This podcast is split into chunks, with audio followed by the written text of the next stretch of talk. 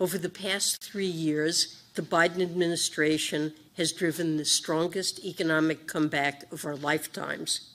Our country has seen particularly strong GDP growth, and inflation has cooled sooner and more quickly following the pandemic than in other large advanced economies. This morning's report on inflation underscores the significant progress we have made in our fight to bring down inflation. Overall inflation is down by around two-thirds since its peak. The prices of key household expenses like gas, eggs, and airline fares have gone down.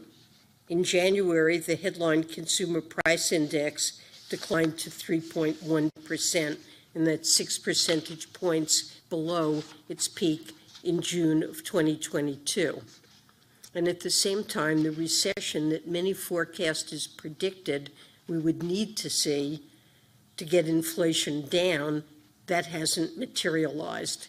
Instead, the American economy continues to grow